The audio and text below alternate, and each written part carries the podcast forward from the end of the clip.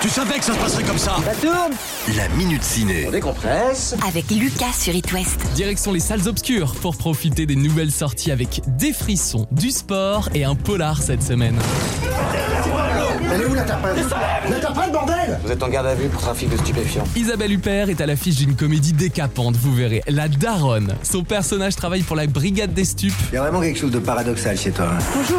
Tu te dégages une confiance en toi, ça m'impressionne. Tu me fais penser à des mecs que j'ai de coffrés. Sauf qu'un jour, en voulant couvrir un trafiquant, elle se retrouve à la tête d'un immense trafic de drogue. En plus, ses collègues policiers surnomment cette nouvelle venue dans le milieu du deal la Daronne.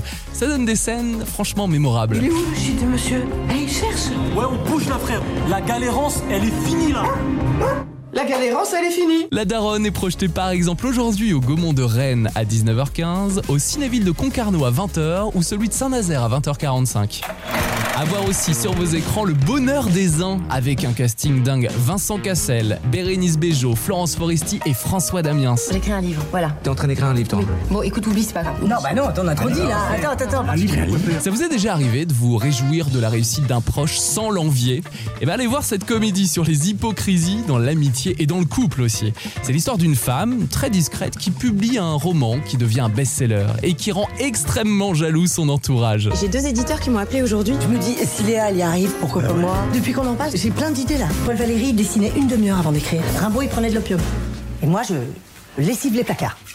Le bonheur des uns. Et je vous conseille aussi un documentaire au cinéma, Les Joueuses, qui nous emmène au cœur du quotidien de l'équipe féminine de l'Olympique lyonnais. C'est réalisé par Stéphanie Gillard et produit par Julie Gaillet qui nous en parle. Donc c'est cette équipe lyonnaise de l'OL qu'on suit en inside pendant euh, quelques temps. Et encore une fois, on connaît peu le football féminin, mais la Coupe du Monde féminine, on se disait que ça allait un peu marcher, que ça ferait peut-être 4 millions de téléspectateurs. Il y en a eu 11 millions et demi. Ça a été un phénomène.